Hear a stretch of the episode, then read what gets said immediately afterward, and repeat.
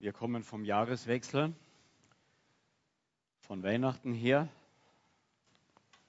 Alles wird neu eingeschätzt, neu überprüft, neu bewertet. Die Börsenkurse fallen zurzeit. Die Wirtschaft ist etwas rückläufig. Das war das gleiche zum ersten Weihnachten. Alle Welt alle Bewohner mussten gehen, um sich neu schätzen, einschätzen zu lassen. Es ging wie immer um Steuern, um Geld. Vor 2000 Jahren nicht anders wie heute. Also wir sind ziemlich up-to-date, aktuell. Die großen Dinge ändern sich kaum. Und in all dem ist doch über die Jahre unsere Ziele, unser, unser Wollen hat sich nicht geändert. Auch damals suchte man nach Frieden. Und auch heute suchen wir nach Frieden. Wir jagen ihm nach. Wir haben das schon in der Jahreslosung ein Stück gehört. Wir wollen Frieden. Es gibt kaum jemanden hier auf dieser Erde, der sagt, nein, ich will unbedingt Krieg. Und wenn schon, dann will er Krieg haben, nur nach einen anständigen Frieden zu haben. Ja? So, wie ich ihn mir vorstelle. Das machen nur die Politiker so, gell? Wir, wir ja nicht. Mit unseren Nachbarn oder in der Familie. Wir wollen den Frieden ja, oder doch? Wollen wir ihn immer so haben, wie wir uns das vorstellen? Wie wir die Dinge einschätzen? Wir haben heute einen Psalm, in dem dieses, diese Jahreslosung steht. Bewahre oder lass ab vom Bösen und tue Gutes, suche Frieden und jage ihm nach. Dieser Vers steht im Psalm 34. Das ist ein, ein verrückter Psalm, wenn man den eigentlich liest. Weil die, die Situation war eine, eine echt verrückte im wahrsten Sinn des Wortes. Der David, der diesen Psalm geschrieben hat, zu einer Zeit, wo er von Saul verfolgt wurde und nicht mehr ein- und aus wusste, wie kann er diesem König entrinnen, der teilweise mit 3000 Leuten hinter ihm her ist. Bei ihm waren zwischen 200 und 400, 500 Leute. Und das waren mehr die Wegelagerer als die tollen Soldaten, jedenfalls am Anfang. Der wusste nicht mehr ein und aus. Und er sagte jetzt, bevor er mich umbringt, gehe ich aus dem Land raus in das Gebiet, was von den Philistern beherrscht wird. Und die Philister waren immer die Erzfeinde von Israel. Und dann geht er hinunter nach Gad und dort ist ein Philister ähm, Oberster oder, oder, oder Fürst der dem Abimelech unterstellt ist, dem Philisterkönig. Und dann kommt er dorthin mit seinen Leuten, um Zuflucht zu suchen. Und klar, dass die Krieger von diesem Achish hieß er, dieser Fürst, sagen, hey, bist du verrückt? Du kannst doch den hier nicht aufnehmen.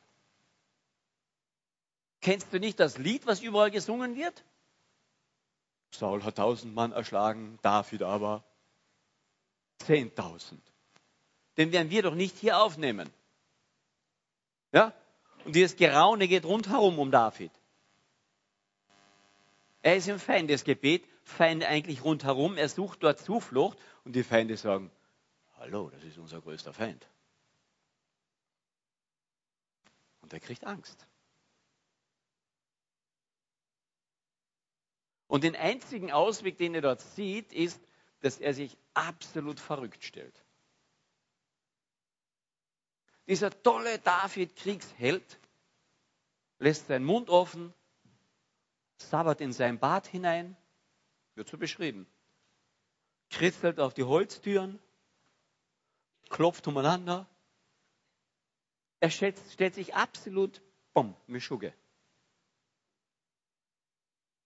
Und dann sagt er, dieser Unterkönig dort zu seinen Untergebenen, pff, ihr seht ja, dass er total verrückt ist. Schmeißt ihn raus, ich habe genug Verrückte hier. Und dann werfen sie ihn hochkant raus, um ihm irgendwas zu tun. Einem Verrückten braucht man nicht noch was tun, der ist eh schon bedient.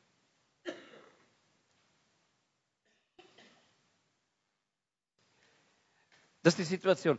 Und dann schreibt er folgenden Psalm. Den Herrn will ich preisen alle Zeit, beständig soll sein Lob in meinem Munde sein. David,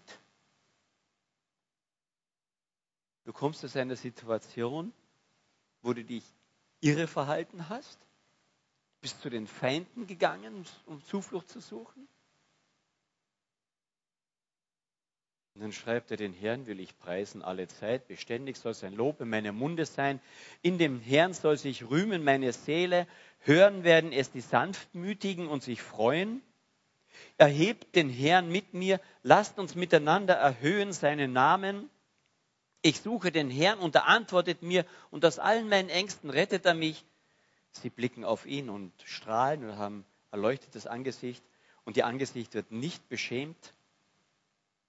Dieser Elende rief und der Herr hörte und aus allen seinen Bedrängnissen rettet er ihn. Der Engel des Herrn lagert sich um die her, die ihn fürchten und er befreit sie. Schmeckt, sehet, dass der Herr gütig ist. Glücklich der Mann, der sich bei ihm birgt oder auf ihn verlässt. Fürchtet den Herrn, ihr seine Heiligen, denn keinen Mangel haben die, die ihn fürchten. Junge Löwen darben und hungern, aber die den Herrn suchen, die entbehren kein Gut. Kommt, ihr Söhne, hört mir zu. Denn die Furcht des Herrn will ich euch lehren.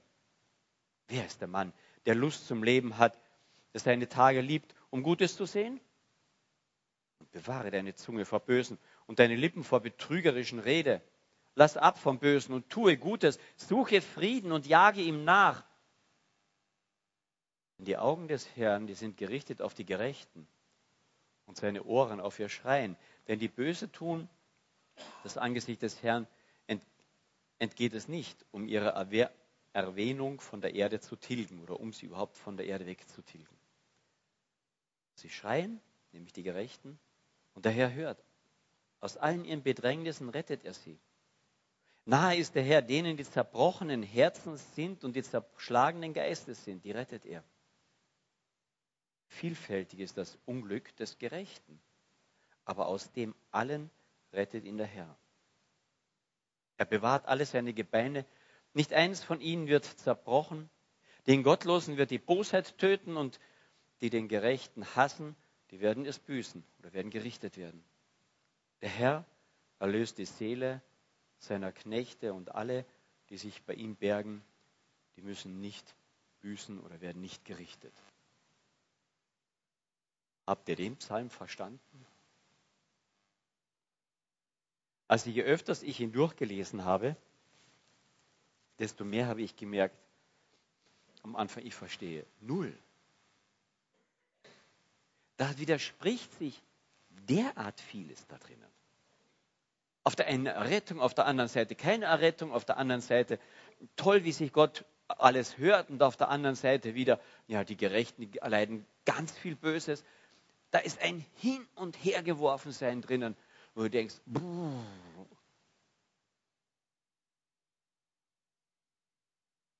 der, für, der Psalm ist ein bisschen verrückt.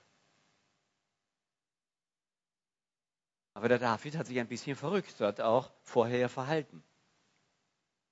Und aus seiner verrückten Verhalten heraus entsteht dieser Vers, äh, dieser Psalm. Und es ist letztlich ein Psalm, in dem unwahrscheinlich viel Prophetie auch drin ist wenn man sich da hineinliest und hineinliest und noch einmal liest. Und ich möchte das euch immer wieder empfehlen. lest Gottes Wort und wenn ihr es nicht versteht, dann lest es zehnmal, lest es zwanzigmal durch. Und du denkst, ich kenne schon jedes Wort da drinnen. Ja, du kennst vielleicht jedes Wort, aber verstehst du es? Ja, aber das ist überhaupt nicht zum Verstehen. Und gerade wenn es nicht zum Verstehen ist, lest es nochmal und nochmal und nochmal.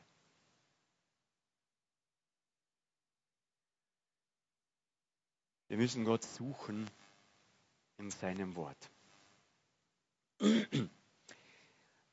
Ich kann über diesen ganzen Psalm heute nicht predigen, nur keine Angst. Das mache ich nicht, weil dann sind wir wochenlang beschäftigt. weil so viele Einzelheiten drin sind.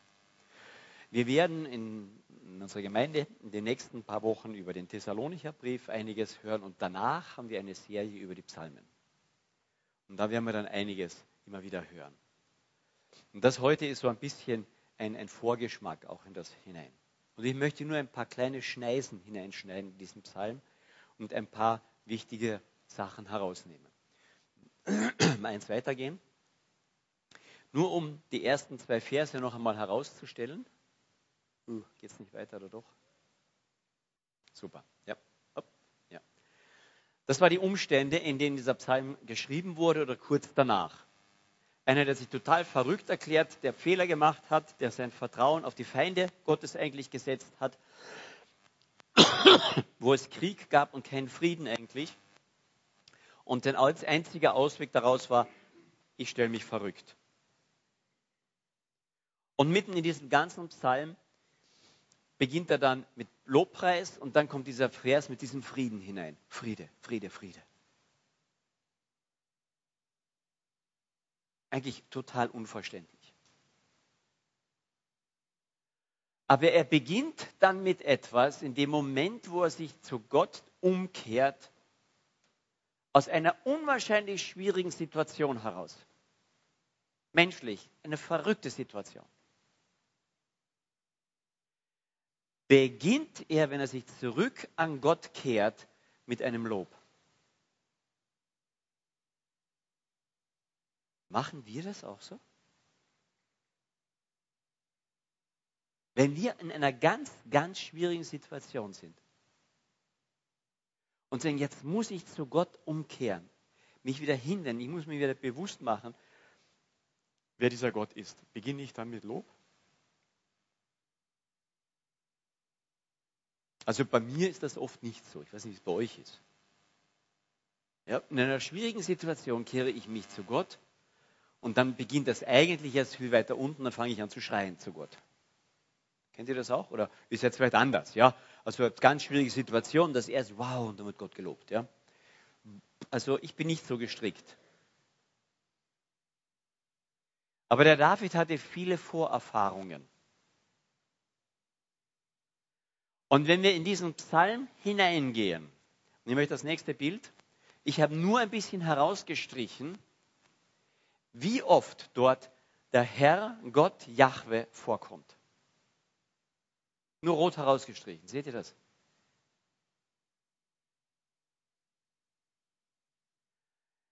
Und ich denke, das können wir von diesem David lernen. Dass in dem Moment, wo alles andere übernimmt und er um sein Leben Angst hat und um die Verantwortung, die er für die vielen Menschen, die um ihn ja auch waren, bangt, und endlich wieder zur Besinnung kommt, aus seiner Wirrheit heraus, zu Gott sich hinkehrt und dann entfaltet sich bei ihm der ganze Blick wieder für diesen Gott. Versteht ihr? Dann ist dieser Gott nicht so klein. Kann mir dieser Gott helfen? Er hatte viele Vorerfahrungen und in dem Moment, wo er sich von der ganzen Schwierigkeit, die vor ihm ist, ihn fast überrollt, umdreht und dann sieht er, wow, dieser Gott ist viel größer. Viel, viel, viel größer. Und plötzlich wird sein Denken, fühlen wollen, wird eingenommen von dieser Größe Gottes. Und um das geht es in unserem Leben ständig. Jetzt hatten wir Weihnachten und da hatten wir manches Schöne und manches Schirche und manches nicht so Schöne. Das Fest des Friedens. War das bei euch überall so? Bei uns nicht. Wir haben eine sehr bunte Familie. Und da ist lang nicht immer Frieden. Und ich jage dem immer wieder nach, meine Frau auch. Dass zwischen diesen bunt zusammengewürfelten Geschwister, die wir haben, ja, aus x verschiedenen Familien, doch Friede ist. Sagt der eine, ich werde heiraten. So, toll. Aber den lade ich nicht ein. Friedliche Hochzeit, ja. Den lade ich nicht ein. Kennt ihr das in der eigenen Familie? Was ist denn das, Friede? Ich habe mich gefragt, was ist denn das denn überhaupt? Die Abwesenheit von Krieg? Ich gehe mit meinen Nachbarn ganz friedlich um. Wir streiten nie. Ich meine, wir reden auch kein Wort miteinander, ja? Aber wir streiten nicht. Ist das Friede? Was ist ein Friede?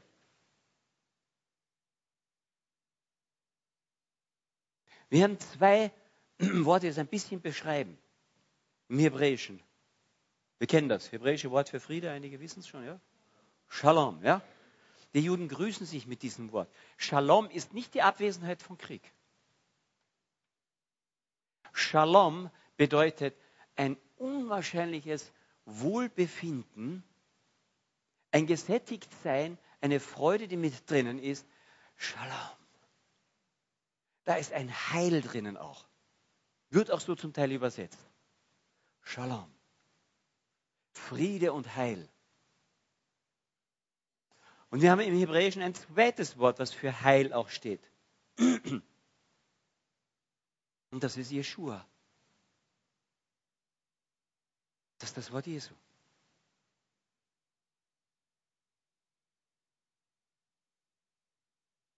Diese beiden Dinge da ist das Friede, der Heil, da ist dieses Gesättigtsein, dieses Wow, hier ist, hier ist Gutsein drinnen. Wo und wie kann diese großart, dieser großartige Friede, dieses Wow, hier ist eine Zufriedenheit drinnen, die, die, die kann man nicht beschreiben, da kann man nur drin ruhen. Wie ist die möglich? Wo ist die möglich? Es gibt nur zwei Orte, wo das möglich ist. Das eine, ich bin so groß und stark, so gewaltig, habe so viel Macht, dass mich wirklich nichts anderes aus der Ruhe bringen kann. Ja? Also wenn ich, was willst du eigentlich? Ja, das ist so, als ob eben die Ameise sagt, du, ich fress dich jetzt auf, ja, so mini. Und ich denke, hallo, das bringt mich nicht aus der Ruhe. Ja. Das bringt mich nicht aus der Ruhe. Wenn ich diese Macht, diese Größe hätte, ja, dann bringt es nicht aus der Ruhe. Aber dann wäre ich Gott. Und als Geschöpf kann ich das nie. Der erste Mensch wusste das. Und er wollte diesen Sprung machen.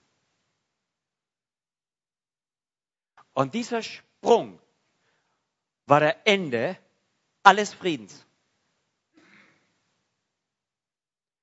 Weil du davon gegessen hast und weil du verführt hast, setze ich Krieg zwischen dir und der Schlange. Das war das Resultat des Sündenfalls. In dem Moment, wo wir diese Art von Frieden haben, wo wir diese Göttlichkeit selber darstellen wollen, werde ich als Geschöpf genau das verlieren. Solange ich aber als Geschöpf in der Abhängigkeit von dieser Größe bin oder nach dem Sündenfall mich wieder in diese Abhängigkeit hineinbegebe, kann ich Anteil von diesem Frieden bekommen. In ihm geht es dann weiter, rühmt sich meine Seele. Nicht an ihm, nicht über ihn. Der Psalmist geht weiter, der David geht weiter und sagt dann, wenn ich in ihm bin, in dieser Größe, abhängig, an ihm klebend bin, mich weggewandt habe von dieser ganzen mich verrückt machenden Situation, hin zu dieser, wow, dieser Herr, Herr, Herr, Herr, dann komme ich wieder langsam runter. Und dann sagt er, diese Art von Frieden, dem Jage nach. Und in einer gefallenen Schöpfung werden wir diesen Frieden nicht perfekt haben, erst im Himmel. Aber ich darf ihm nachjagen. Ich darf ein Stück Geschmack schon davon bekommen, dass ich gelassen werde in Situationen, und das hat der David nachher auch gemerkt. Und er sagt, ich werde immer gerettet. Immer. Warum? Weil meine Rettung nicht hier ist bei den Philistern, nicht bei denen, die mich vielleicht Schutz geben können. Weil meine Rettung immer eine Vertikale hat, egal was hier herum passiert. Ich bin immer geretteter. Ich kann sterben. Ist okay. Und wenn wir nicht zu dem hinfinden, werden wir keine Ruhe finden hier in dieser Welt. Erst wenn ich weiß, ich bin ein für ewig geretteter, egal was mir hier passiert, irgendwann holt mich dieser Gott heraus. Ich bin geretteter. Ich habe diese Zuversicht. Egal was rundherum passiert. Er rettet mich nicht vor all diesen Dingen, aber er rettet mich in diesen Dingen. Das heißt, ich kann jederzeit sterben. Ich kann jederzeit zu ihm gehen. Das ist nicht Verlust. Boah, jetzt werden einige denken, spinnt er da vorne?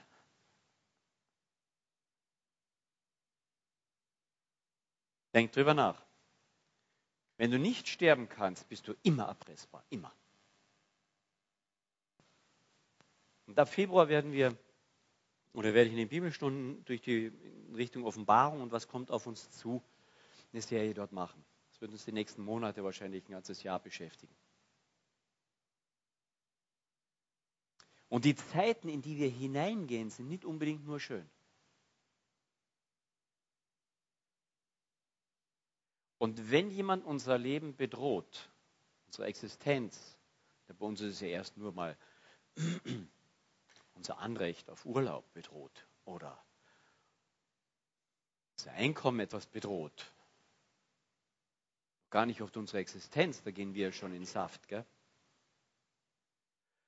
Wenn wir bedroht werden, dann sagt Jesus, in der Welt habt ihr Angst, jawohl. Aber seid getrost, ich habe die Welt überwunden. Ich bin der Stärkere, der immer herausrettet. Immer, egal was passiert. Und es wird viel passieren noch. Und es tut sich vieles in der Welt, wo wir manches heute sehen. Und dann dürfen wir wegkehren, uns umkehren zu dem hin sagen, Herr, Herr, Herr, Herr, die Größe Gottes wieder zu sehen. Und dann können wir uns hinstellen und sagen, hallo, was könnt ihr schon machen? Was denn? Also ich bin kein Masochist, ja. Ich habe es auch nicht gern, wenn mir jemand so anfängt, an mir herumzuschnippeln oder so, ja. So die ganzen Fantasien kommen dann. Aber ich weiß, das Ende, was alle hier mit Ende bezeichnen, ist für mich der Anfang. Und je mehr ich das weiß, dass ich in diesem Herrn eine Geborgenheit habe, desto ruhiger, desto friedlicher darf ich werden.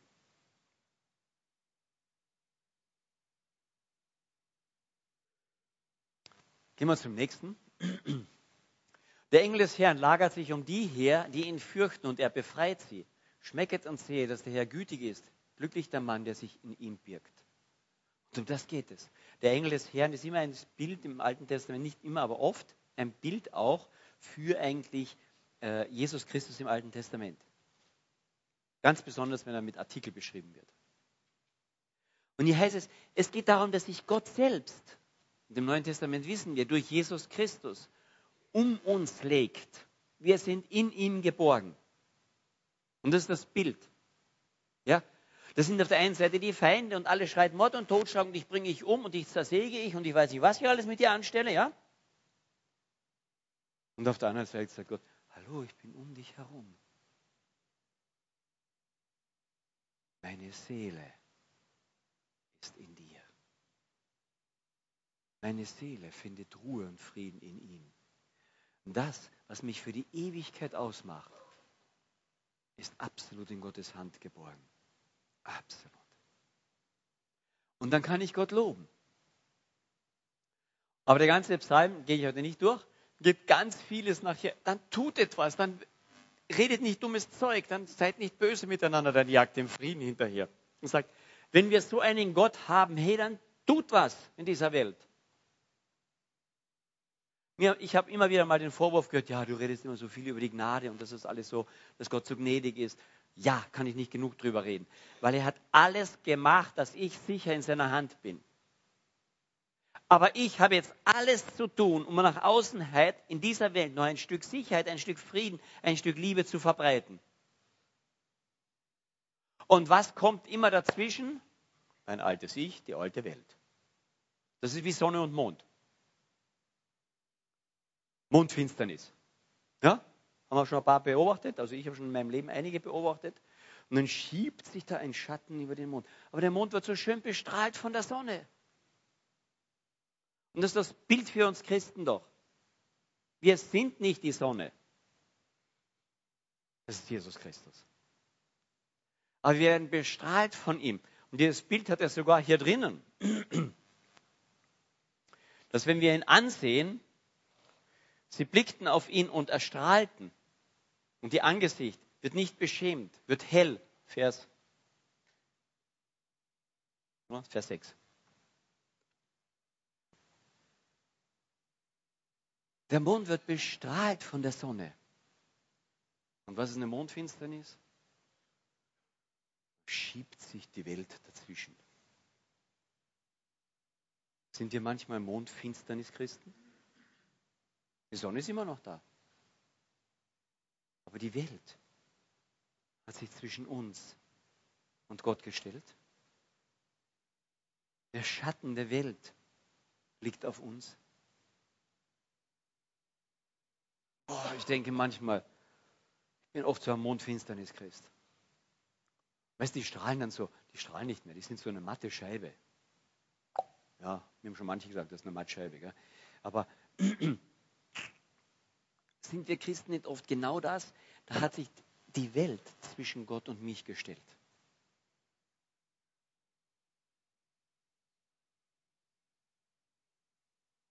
Lass dich von diesem Herrn, Herrn, Herrn, Herrn, Herrn, Herrn bestrahlen.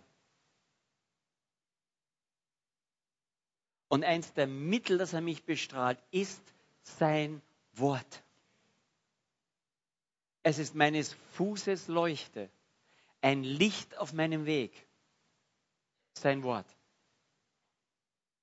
Wenn wir darin lesen und forschen und sagen, wie ist dieser Herr, ich möchte noch mehr ihn kennenlernen, fängt an, mich zu bestrahlen. Lest es. Lest es, lest es.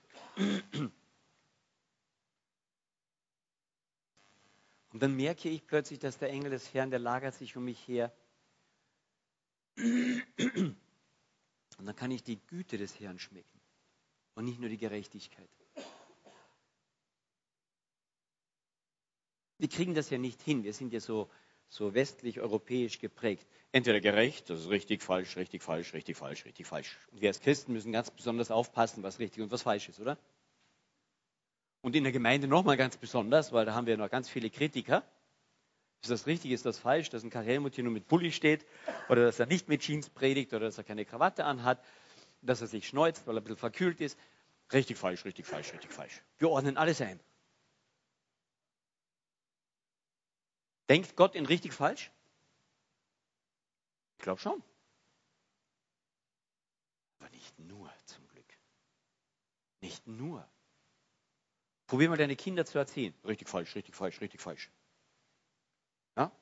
Was wirst du zurückbekommen? Genau. Papa? Richtig falsch, richtig falsch, richtig falsch. Ja?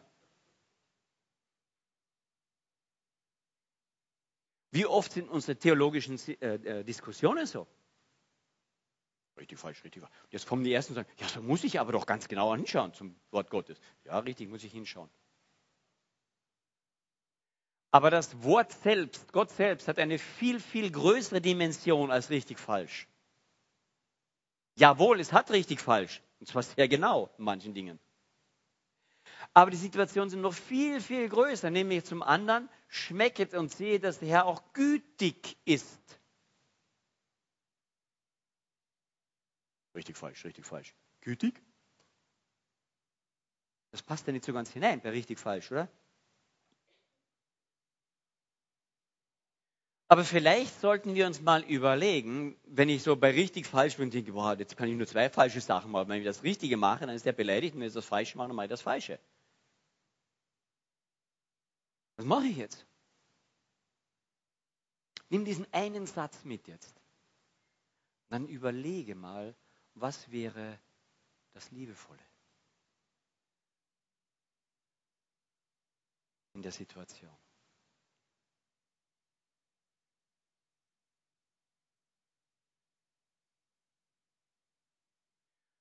Jesus Christus kam auf diese Welt, wir feiern Weihnachten, weil ja alles so falsch ist.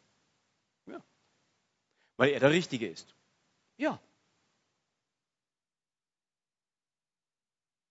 Aber wenn er so auf diese Welt gekommen wäre, als der Richtige in die falsche Welt, dann wäre, die, dann wäre diese falsche Welt schon am Ende gewesen. Denn es steht geschrieben, denn so sehr hat Gott die Welt in richtig und falsch eingeteilt? Nein. Denn so sehr hat Gott diese Welt geliebt, dass er seinen einzigen Sohn schickt. Eine Lösung für richtig und falsch, ja. Das schließt das eine nicht aus. Nur er ist viel größer, um das zusammenzubringen. Viel größer. schmeckt und seht, dass der Herr auch gütig ist. Gütig. Und jetzt kommen wir zu dem Teil, der eigentlich das Zentrum der Predigt sein sollte. Lass ab vom Bösen, tue Gutes, suche Frieden und jage ihm nach. Versteht ihr, wenn nur richtig und falsch, wenn nur Sicherheit und Unsicherheit, wenn nur schwarz-weiß immer da ist, dann werden wir nicht Gott gerecht und Gott wäre uns auch nicht gerecht geworden, in dem Sinne, dass er uns hätte retten können. Er wäre gerecht geblieben und wir wären verloren. Und Gott ist gerecht geblieben und hat Frieden geschafft durch seine Güte. Die Dimension Gottes ist größer als richtig und falsch. Aber sie geht nicht über richtig und falsch und sagt, falsch ist auch richtig und richtig kann auch mal falsch sein. Das geht auch nicht bei ihm. Nur sie ist weiter. Denken wir ein bisschen weiter. So wie der, der Psalmist, ich wiederhole noch einmal, von dieser schwarzen Wolke bis hin, dass er sich als verrückt erklärt hat, umgedreht hat, plötzlich da, wow, das Licht. Herr, Herr, Herr, Herr, Gott. Und plötzlich kehrt dieser Friede ein und sagt, dem muss ich nachjagen. Kommt uns das irgendwie bekannt vor im Neuen Testament?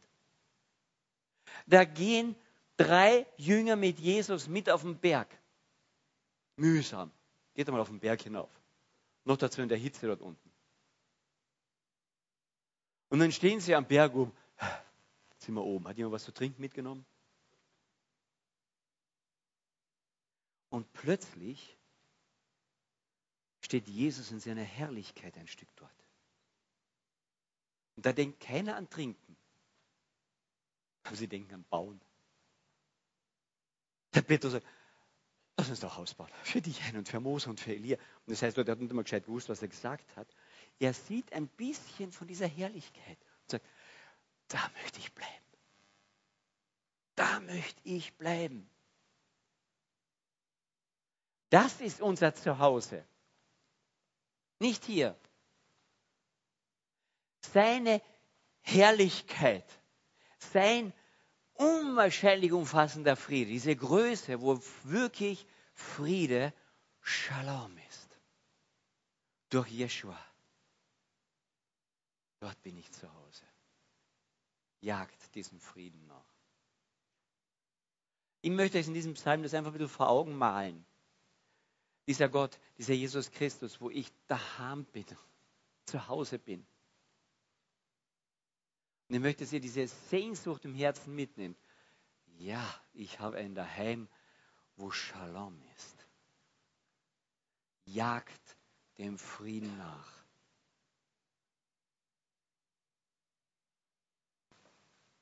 Und dann heißt es im Epheserbrief, wer ist unser Friede? Er, Jesus Christus. Er ist unser Friede. Wem soll ich nachjagen? Jeshua, Jesus, denn er ist unser Friede. Epheser 2.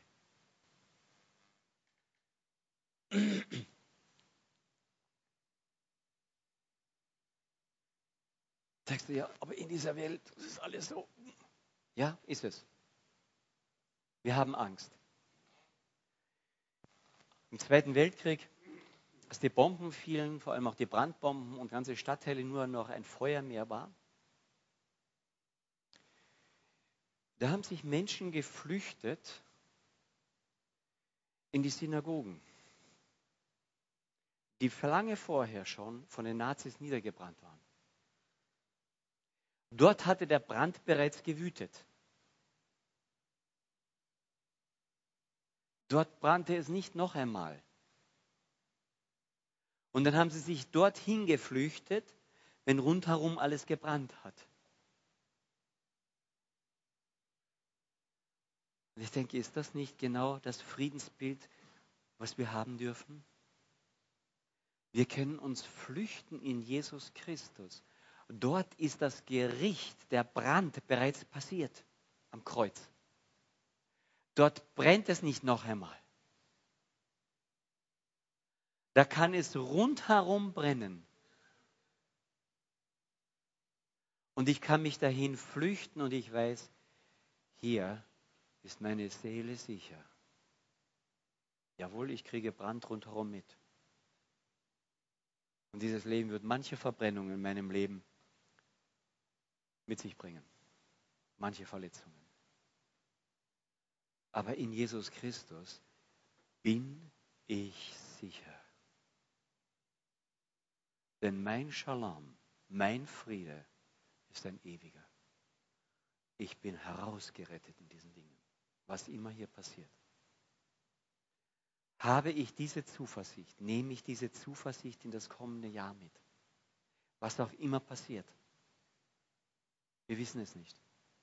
Keiner von uns weiß es dass wir diese Geborgenheit haben, wo dieser Herr, Herr, Herr, Herr ist, wo er gnädig ist und ich bemühe mich weiter darauf, diesem Frieden nachzujagen. Wie der Jäger einem ganz guten Stück ja, sozusagen hinterherjagt. Das ist das Bild. Jagt ihm nach. Ich hab's nicht, weil ich in mir so viel Unfrieden drin habe. Aber ich kenne den Platz, wo der Friede ist wo es bereits gebrannt hat, wo Krieg bereits war, wo die ganze Zerstörung der Weltgeschichte stattgefunden hat in Jesus Christus. Dass ich mich dort berge.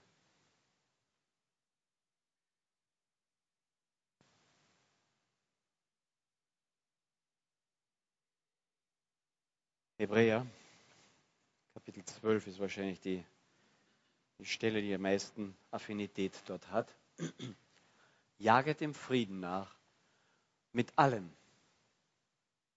Mit allen. Und der Heiligkeit, ohne welche niemand den Herrn schauen wird. Und die Heiligkeit ist immer, ich bin von Gott auserwählt, herausgenommen, extra gesetzt. Und in der Heiligkeit und die Heiligung ist immer mit Taten zu, hat immer mit Taten zu tun. Das heißt nicht, dass ich dadurch gerettet werde, weil ich so heilig bin sondern die Heiligkeit hat damit zu tun, weil ich geretteter bin, will ich nach außen was tun? Will ich das Richtige tun? Möchte ich nach außen strahlen, wirken? Und er sagt, wenn diese Wirkung nicht da ist, dann bist du nicht gerettet. Deswegen sagt er, ohne diese Heiligung und diesen, dieses nach außen wirken, bist du kein Geretteter. Das geht nicht anders.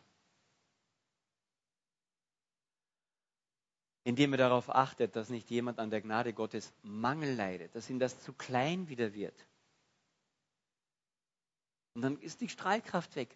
Dann kommt es Erde zwischen Sonne und Mond.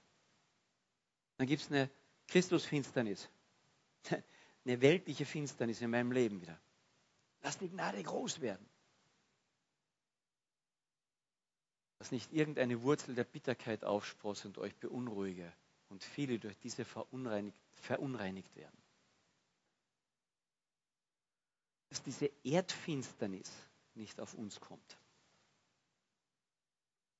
Schaut ihn an. Bodelschwing sagt einmal, es ist unmöglich, in die Sonne zu schauen, ohne dass dein Angesicht hell wird. Es ist unmöglich, Gott anzuschauen, ohne dass es nicht abstrahlt.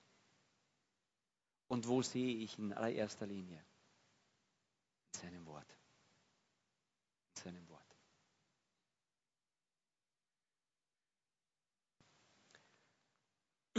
Ich möchte zusammenfassen mit einigen Versen.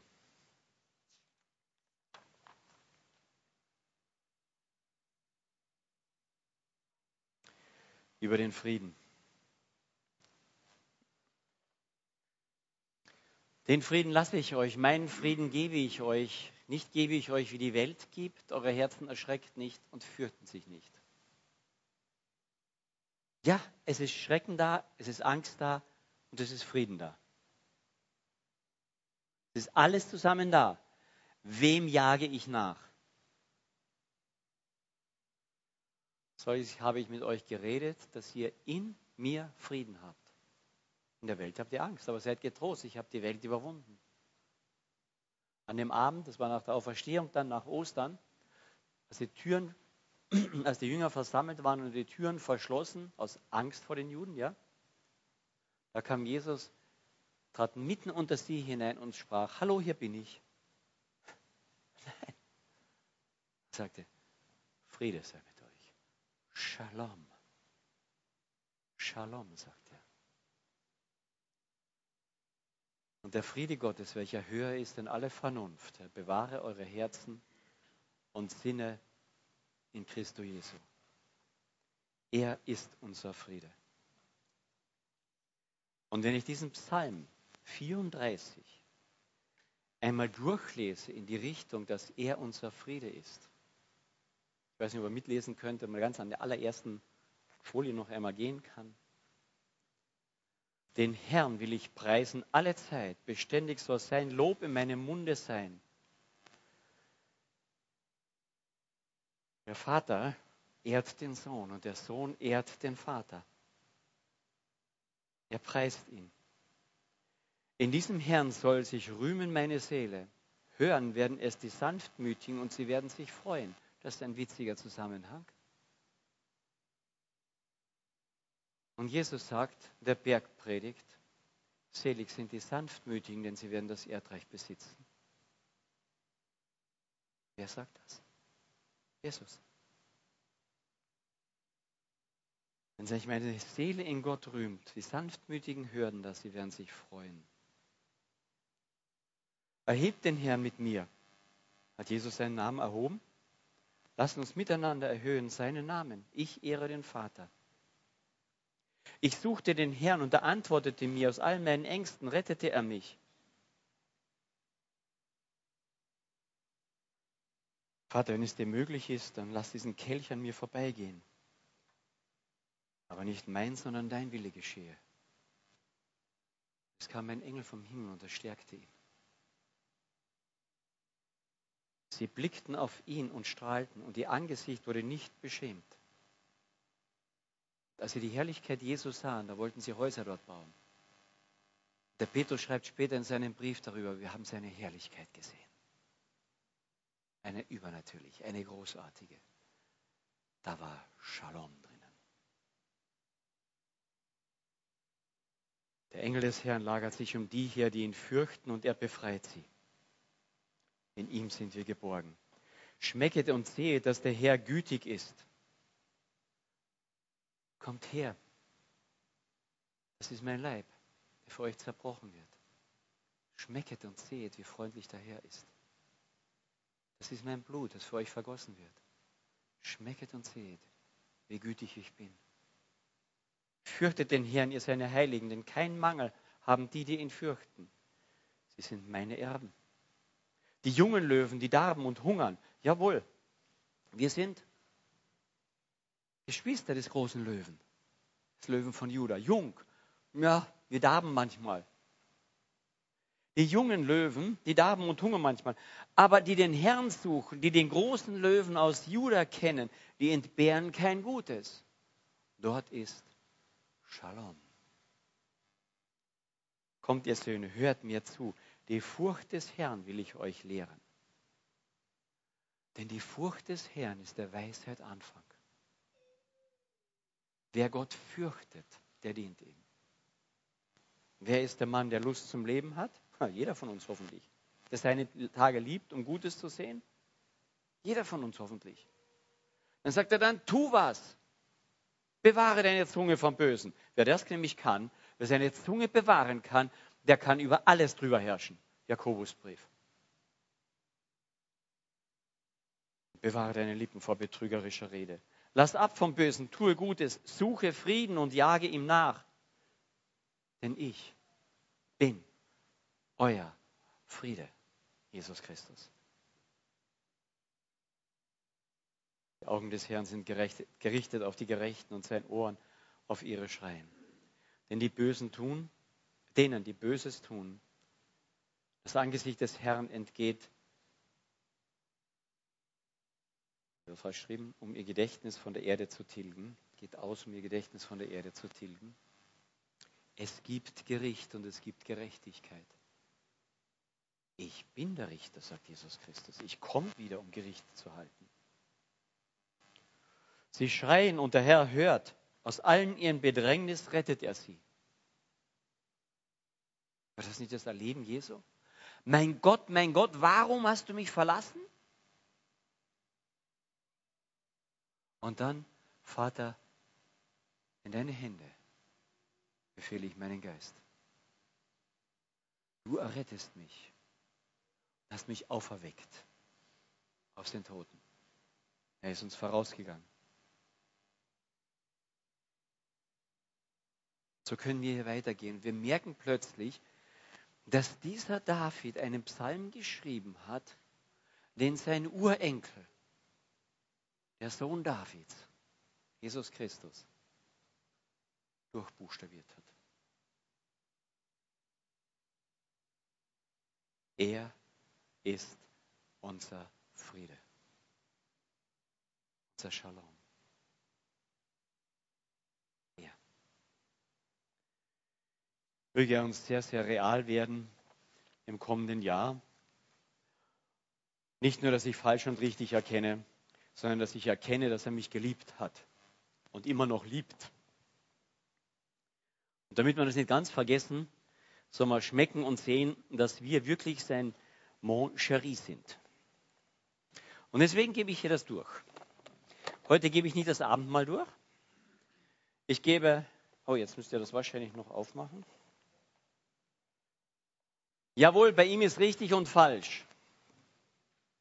Wir sind entweder gerecht oder ungerecht. Hm. Aber wir sind auch seine Moncheries. Er ist gütig, schmecket und sehet die Güte des Herrn. Und weil er gütig ist, darf ich leben. Und weil er gütig ist, darf ich mich freuen einmal auf dieses Shalom, diese umfassenden Frieden, wow, zur Ruhe zu kommen in seiner Gegenwart. Wir haben ein Zuhause. Genießt das Moncherie, dass du ein Moncherie Gottes bist.